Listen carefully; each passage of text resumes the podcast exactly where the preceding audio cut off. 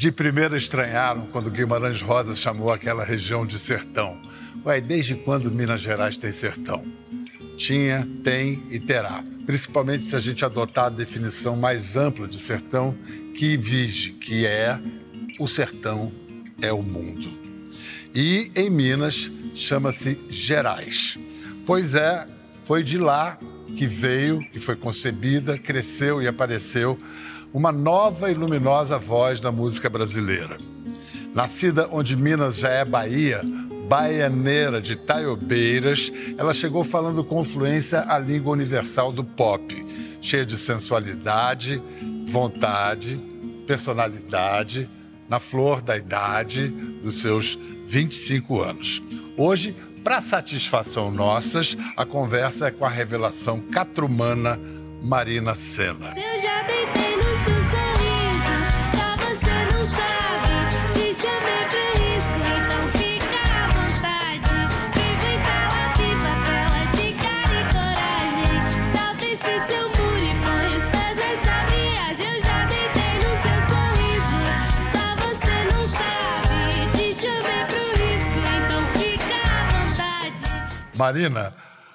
muito bom ter essa oportunidade de Nossa. conversar com você. E eu ainda estranho um pouco essa coisa presencial, assim, você não está na janelinha da, do Zoom ou do StreamYard. Eu fico tão feliz quando alguém fala coisas que são de lá mesmo, de catrumana. Poucas pessoas sabem. Então explica o que é a Você catrumana. falou mock, você falou mock. Eu falei, gente, ninguém fala mock. Todo mundo fala Montes Claros. Mas mock é só pra quem conhece, só pra quem tem intimidade mesmo com Montes Claros. Traduz então, catrumana. Catrumano é quatro mãos. Uau, eu não sei não exatamente sabia. o motivo. A gente fala com o maior orgulho, a gente é catrumano. Eu, eu não sabia dessa origem, É de quatro quatro mãos, mãos, faz sentido. mãos. O que eu sabia era que catrumano é o sertanejo, é uma espécie do equivalente ao caipira paulista lá naquele norte Então existe essa palavra em outros lugares. Não, não existe. é só no norte de Minas. né? Catrumano é só Ah, aquela tá. região. Não, é, é equivalente, vamos dizer que seja assim, mas o significado real é quatro patas, quatro mãos. E ainda se fala lá, assim, satisfação nossa, satisfação suas, é, usar o pronome depois da, da palavra, assim, também se fala? É, tipo assim, esse guarda-chuva aí é seus. É. Guarda-chuva seus. Esse guarda-chuva seus. Aham, aham. E você está ligada também na diferença, porque quando se fala no sotaque mineiro, fala naquele sotaque mineiro de pão de queijo, assim, É, e lá que em não cima, é. é mais É abaianado. diferente. Quando eu cheguei em Belo Horizonte, todo mundo perguntava se eu era baiana. Tipo, dentro do estado, na capital do estado, todo mundo me perguntava se eu era baiana. Porque realmente o sotaque é outra coisa. Outra coisa completamente diferente. Eu acho que tem algumas coisas que a gente pega, assim, uma simpatia para conversar, assim, que só o mineiro é capaz de ter, assim. Mas a gente ainda é mais despachado, assim, sabe? A gente não é tão educado. Eu lembro quando eu cheguei em Belo Horizonte, eu, ficava, eu achava as pessoas muito educadas. Todo mundo, ah, pega lá, por favor, um negocinho ali, sabe? Nossa, quanta educação pra pedir. A gente fala assim, ah, pega, pega um negócio lá, pega lá. Sabe? A gente é mais despachado, assim, quando a gente vai conversar. O que, que você identifica na artista que você se tornou, hum, de que você bebeu quando criança e quando jovem naquela cultura? Ó, eu nem sabia que lá era sertão. Você estava falando aí no início. Eu estudava o sertão, eu conhecia o Grande Sertão Veredas de Guimarães Rosa, mas eu nem- nem sabia que na realidade ele estava falando de Minas, porque eu não era muito estudiosa também, então eu não aprofundei muito em literatura, não. Mas quando eu descobri que Minas Gerais, que onde eu morava era sertão, eu fiquei chocada. Eu falei, gente, então aquilo que eu estava estudando na escola, que era o sertão e tal, Taiobeiras é isso, sabe? Eu não entendia, por exemplo, lá em Taiobeiras, quando falta água, tem que vir caminhão-pipa de outras cidades levar água pra gente. Lá seca 100%. Mas eu achava que era normal, todo lugar era meio assim, sabe? Tipo, ai, faltava água e tal. Mas depois que eu entendi que não, que eu estava fazendo parte do semiárido brasileiro mesmo, assim, que era específico, né? E aí eu comecei a entender assim as coisas em mim e o tanto que essa região na realidade me protegeu de várias coisas assim, me protegeu da globalização, vamos dizer. Me deixou mais cabreira, me deixou mais é, desconfiada, entendeu? Então não é qualquer informação externa que me que entrou em mim, assim, sabe? Você então criou um filtro, mas hoje em dia as informações que chegam a São Paulo chegam em Taiobeiras, né? Chega. Todo mundo recebe o mesmo Chega. tipo Hoje em dia com a internet é outra coisa, né? É, mas não foi assim que você se criou já ou já não tinha ainda essa facilidade? Não.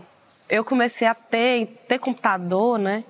Foi depois de mais velha, assim, depois dos 15 anos que eu comecei a ter, ter internet, ter acesso à internet e tal. Mas eu achei muito bom também não acessar algumas informações por algum tempo. Eu acho que isso fez com que a minha originalidade é, é, falasse mais do que minhas referências e tal. Eu amo Taiobeiras, eu adoro ir pra lá, adoro tudo que. Adoro minha família, principalmente, que é todo mundo de lá. Mas, assim, não me vejo morando lá. Eu passo quatro dias lá, eu fico, Jesus, o que, que eu fazia nessa cidade quando eu era mais nova? E quando você saiu, você saiu para Montes Claros, foi para ser cantora? Foi pra ser cantora. Já saí certa de que eu ia ser cantora, já procurando uma banda. E aí a gente fundou outra banda da Lua. Com dois meses que eu tava lá, a gente já tinha outra banda da Lua, que foi minha primeira banda.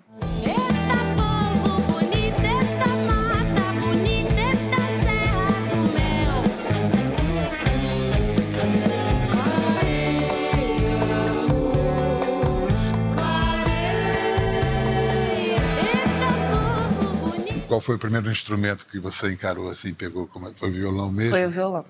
E voz junto? e voz junto. O violão serviu para acompanhar a minha voz, tanto que eu não toco muito violão, assim, eu toco bem básico. Toco para compor, para conseguir fazer um mínimo ali com a minha voz. Sabe que tem grandes compositores que não tocam muito, mas que compõem muito bem. É, que nem é porque tem mais a ver com criatividade. Eu vejo gente que toca muito e não compõe uma música que presta. Você fala, ô gente, calma, não fez nada. Você sempre teve autoconfiança, assim? Você acha que veio de onde essa autoconfiança?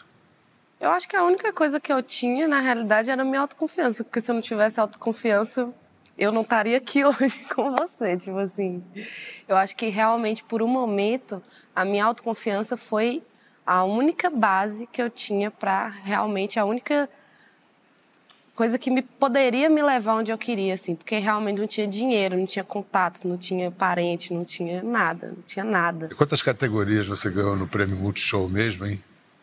Foi capa do ano, revelação do ano, categoria experimente. Foram três. Em 21, ano passado. Agora. Uhum. Revelação do ano, hein, gente? O prêmio vai para. Marina Senna!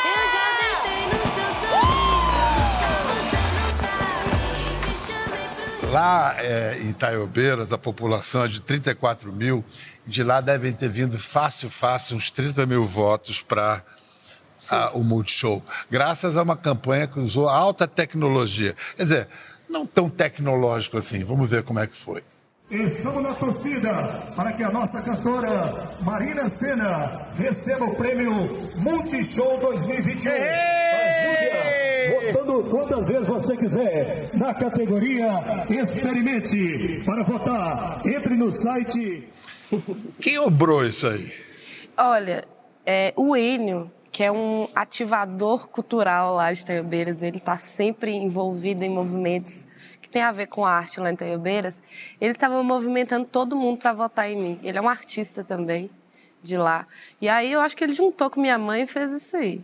Mas eu acho que foi minha mãe, na realidade, porque minha mãe é a cara de minha mãe fazer umas coisas dessas. E sua mãe aceitou bem ter uma filha assim, meio fora da casinha? Ela, ela resistiu às suas escolhas quando jovem? Ela nunca resistiu às minhas escolhas. Porque eu sempre fui muito, muito direta, sabe? Muito verdadeira. Eu nunca menti pra minha mãe. Eu nunca fui, sabe, aquelas filhas que mente, que fazem uma coisa que não fala que não fez. Então, quando eu falei que eu queria ser cantora, ela não teve dúvida. Ela falou, tenho certeza que você vai dar certo. que idade que você falou isso? Foi com 18. 18. 18 eu fui Então, não foi tão cedo. Você Não. amadureceu a ideia. Amadureci. Você- Amadureci. E ela viu também, ela via que eu era artista. Se tem alguém que viu que eu era artista, foi a minha mãe. E quais eram as bandeiras de que você era artista? Eu tinha uma relação muito intensa com a música, assim, mais do que a média das crianças ao meu redor, assim. Tipo, eu já pegava desde criança, sei lá, cinco anos de idade, eu já colocava o CD, eu já escutava, eu já parava, ficava escutando um CD inteiro. Coisas que meus primos, meus amigos, ninguém fazia isso. Tipo, povo queria brincar. Eu queria escutar música, eu tinha uma relação muito intensa com a música, assim, mais do que a média mesmo. Eu acho que o fato de minha mãe não me privar de viver minha vida, assim, de fazer as minhas escolhas, realmente foi muito importante, mas também é, principal, principal com certeza. Mas o meu pai, ele é uma figura muito excêntrica, assim, muito sonhador, sonha muito alto. Desde criança, quando eu falava que eu queria ser cantora, ele falava para mim que eu tinha que fazer música para japonês, que eu tinha que fazer que o futuro é o povo japonês que ia mandar no mundo, que eu tinha que fazer música para japonês, coisa eletrônica, que as coisas eletrônicas dominam o mundo, sabe? Então ele sempre teve uma visão muito para frente de tudo, assim. E qual era E a aí- profissão dele? Ele fazia caneta, silcava, silcava caneta, é, é, calendário, carteirinha de despachante, essas coisas assim. Aí hoje ele voltou a trabalhar com isso também, inclusive. Então, essa, esse caráter artístico, essa coisa fantasiosa, essa imaginação de artista, pelo jeito você puxou de seu pai. É. Ele é bem artista. Ele não exerce essa função, mas ele é uma personalidade artística, assim, uma pessoa que você olha e você vê que ele é muito expressivo, sabe, em tudo. Ele vai contar um caso, vai contar um caso. Ele conta assim com toda a- to- todo o ser artístico dele ali. Ele faz todos os papéis de todas as pessoas que estavam ali dentro daquela situação. Sabe? coisa dos gerais, né? Eu me lembro É. muito, viajando pelos gerais, à noite ficar ouvindo a capacidade de fabulação das pessoas. né? Exatamente. Ficam fabulando. Meu e- pai é esse cara. Ah, é uma delícia. Deve gostar de uma cachaçinha ou não? Quem não gosta, né? Quem não gosta, né? Escuta, depois da- da- da- do teu sucesso de ganhar um monte de prêmios no Multishow, veio aquela covardia habitual de redes sociais, se levantou contra você. O que que você incomodou tantas pessoas? Pô, eu não sei, eu fico assim, gente, mas eu achei que eu era normal, que tava tudo ok. tipo assim. Mas o que que apontavam de anormal em você? O jeito de cantar? Ó, primeiro foi a minha voz, né? Primeiro foi um vídeo aleatório, que pegaram esse vídeo, pegaram 15 segundos desse vídeo pra falar que eu cantava mal, enfim. E aí, beleza, eu entendo que a pessoa não gosta da minha voz, minha voz não é comum mesmo, o timbre é diferente mesmo. Mas, assim, realmente, o ódio, eu não entendi o porquê do ódio. Eu entendo não gostar, mas do ódio realmente eu não consigo compreender, assim. É, e, como é que você eu- lidou com isso, para não ficar abatida? Como é que você... Ou primeiro você ficou abatida? Fiquei abatida, eu fiquei muito mal. Porque eu nunca tinha vivido isso nessa proporção. Essa coisa de gente não gostar de mim, de me achar esquisita, de me achar muito chamativa, me achar demais, achar minha voz chata, isso aí sempre existiu, desde Taiobeiras. Sempre existiu. Então eu já Você era até gostava? acostumada. Eu gostava, eu gostava de dar uma provocada, na realidade. Eu gostava de pirraçar. Mas é, quando vem para essa proporção da internet, que é, né, do viral, né? Que a, a, a música viralizou pro bem, mas também viralizou pro hate, viralizou dos dois lados, assim. Quando foi assim, eu fiquei realmente assustada. Foi, foi muito, muito assustador, na realidade. Eu pensei, eu falei, não, eu não quero isso pra mim. Tipo assim, sou artista, entendeu? Eu só quero fazer música, eu não quero ser celebridade, eu não quero ficar. Eu não quero que as pessoas achem que elas têm direito de falar que ela, o que elas pensam sobre mim, entendeu? Eu achei que realmente eu não queria ocupar esse lugar, mesmo assim. Mas depois eu falei, ah, eu acho que eu dou conta, assim, de ocupar esse lugar. Eu acho que eu dou conta de ver as pessoas falando o que, que elas pensam ou não de mim.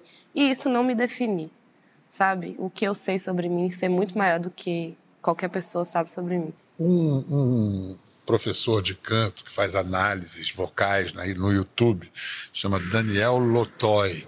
Ele disse assim sobre você: às vezes ela brinca com a voz. Por ser estranho, por ser esquisito, isso gera identificação, gera identidade. Mas que brincadeiras com a voz são essas que ele cita? Eu acho que tem um deboche na minha, no meu jeito de cantar, assim.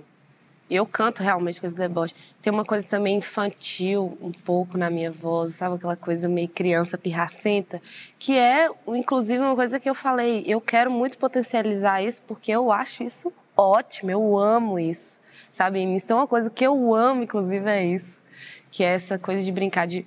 Você não, você não sabe se é uma criança que tá cantando ou se é uma adulta que tá cantando, sabe? A gente agora vai ouvir um musical seu, você vai Bem Cantar pra educada, gente inclusive. Porque eu não aguento mais o povo falando que. Ai, minha voz é chata, minha voz é chata. Eu dei uma educadinha na voz, às vezes, quando eu vou aparecer na televisão. Eu- o que eu ia pedir para você é o seguinte: a gente vai ouvir o musical seu cantando Por Supuesto, que é o seu maior sucesso até agora.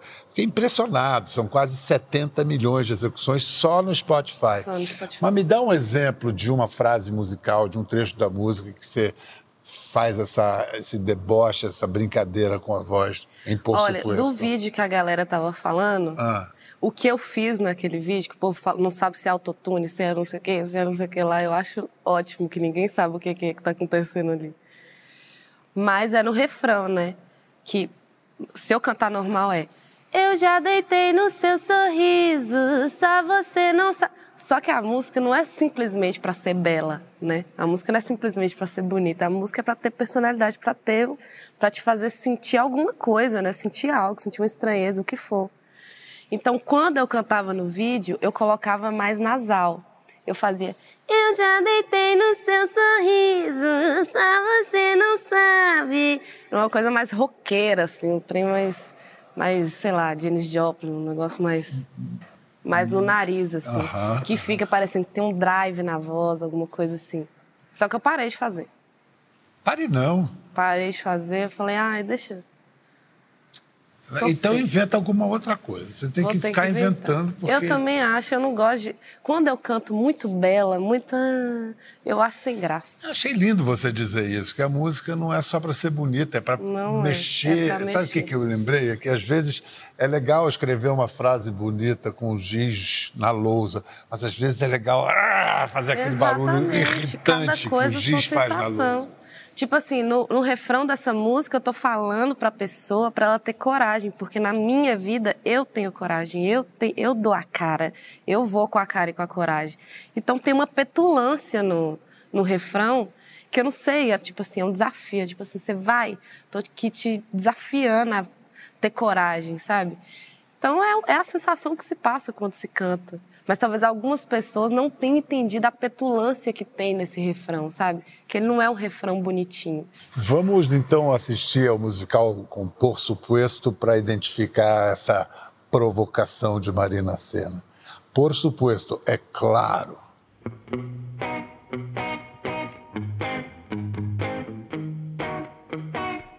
Hoje eu olhei pra você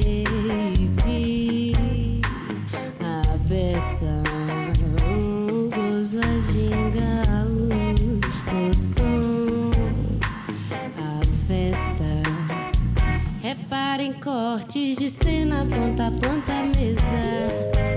Recorte inteiro de um amor completo. Só falta pelo menos um passo torto em cena. Não vou dormir, já vi, tô nessa. Eu já deitei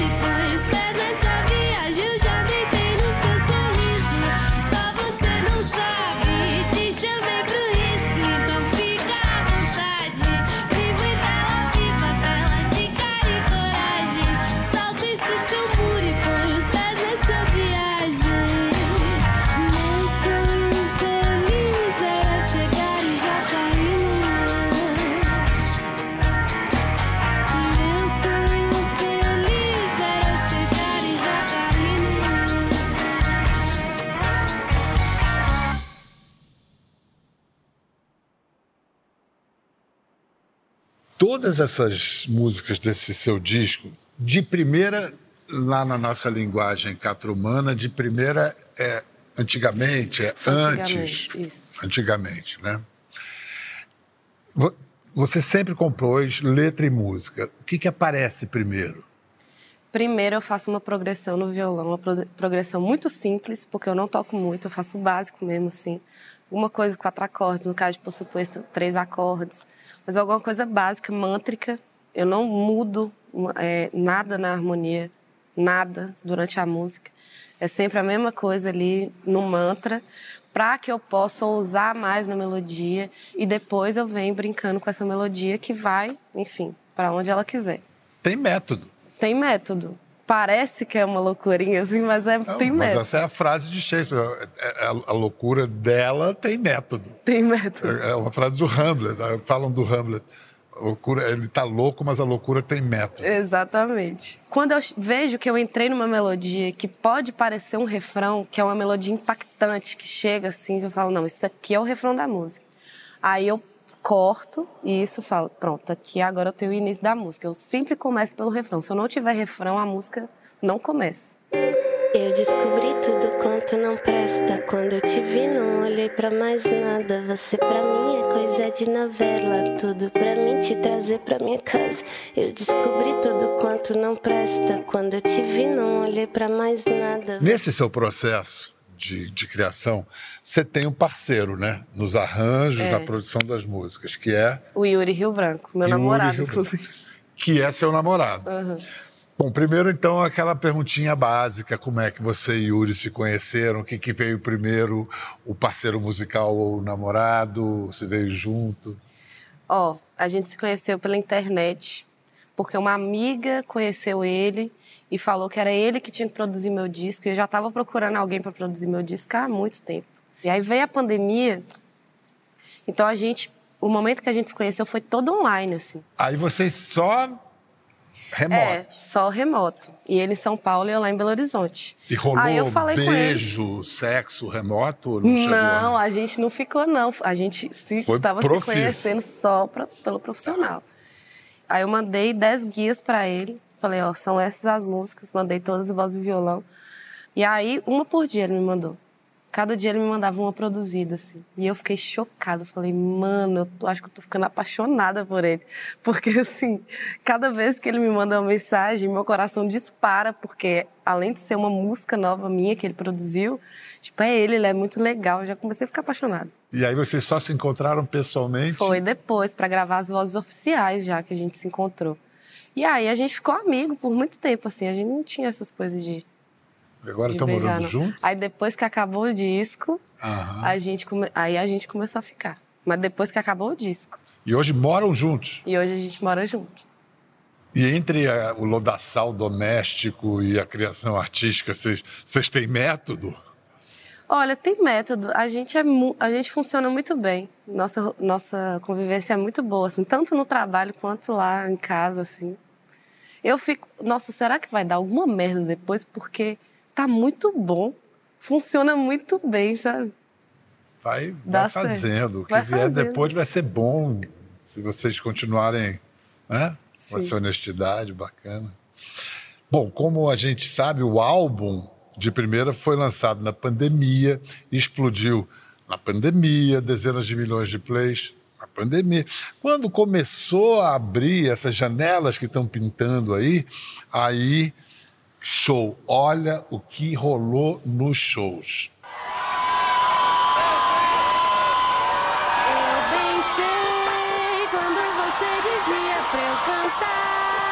Você me queria sendo mais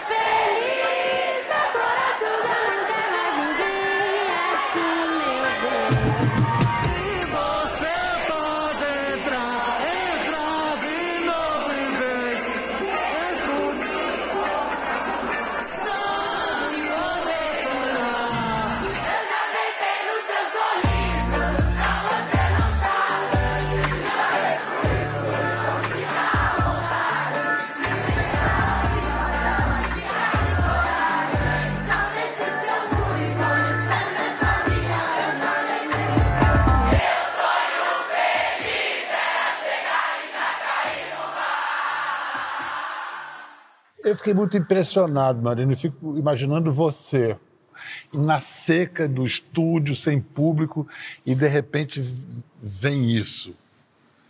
É Onde foi, aliás, isso que a gente viu?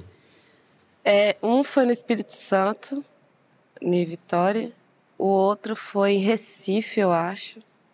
Ah, eu não sei, teve vários aí, né? Teve Belém também. E todo mundo cantando. Todo mundo canta todas as músicas do disco. Então, Você conseguiu música... ouvir o som da sua própria voz? Nesse do Espírito Santo, não. Tanto que eu tive até dificuldade para entrar nas músicas, porque eu não estava escutando o meu fone. Tipo, não escutava. Vários shows eu não escutei minha voz, que eu escutava mais o público realmente.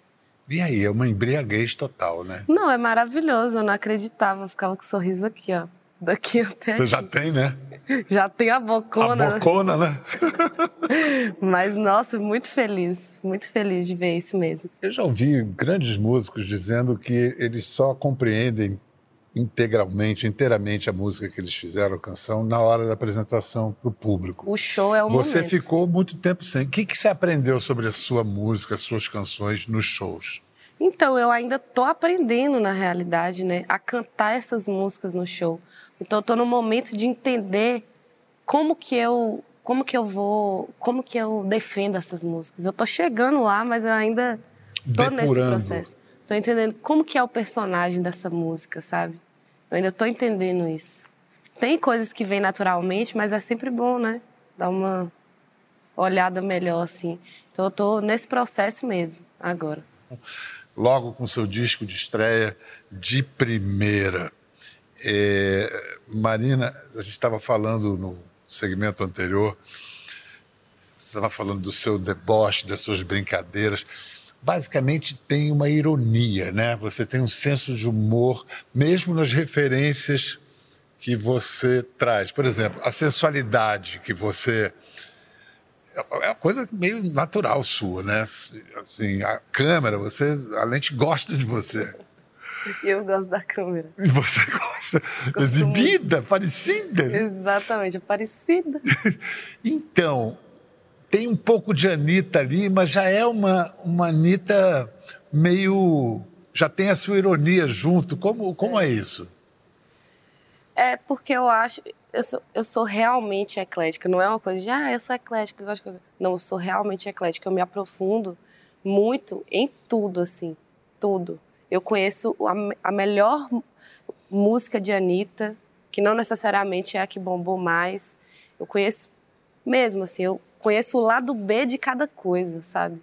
O que que é o underground daquilo? Porque eu acho que é do underground que vem toda a referência, que vem tudo. Assim, eu acho que se o underground.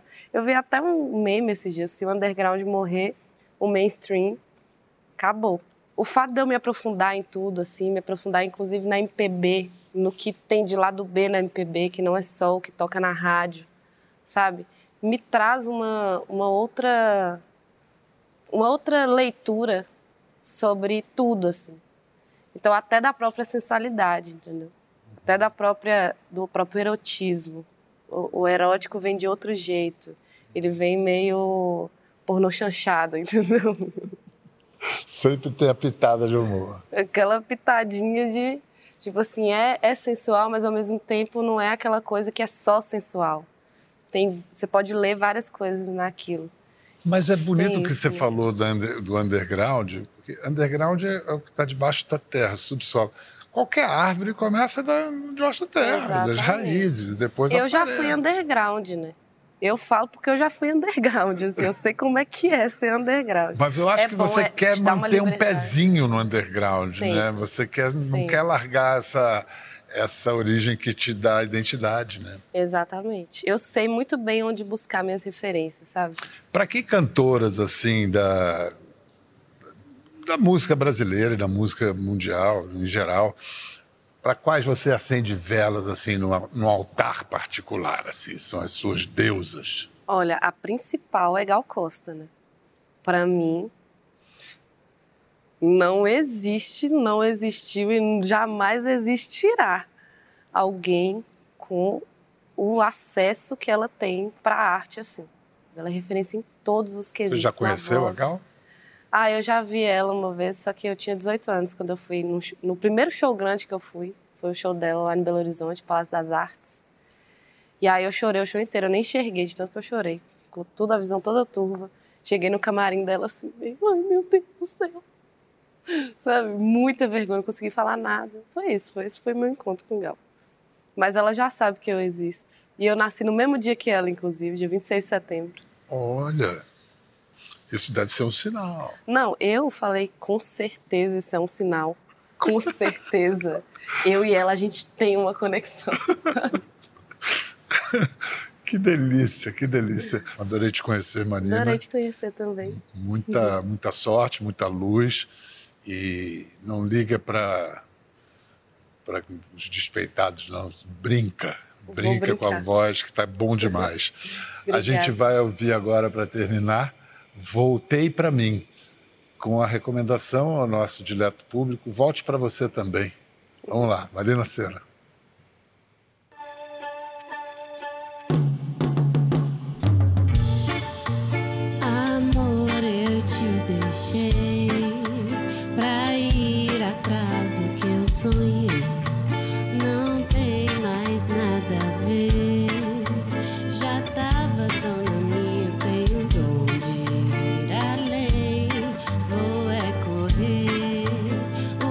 Tiver pra ver, eu quero ter bem mais que eu tinha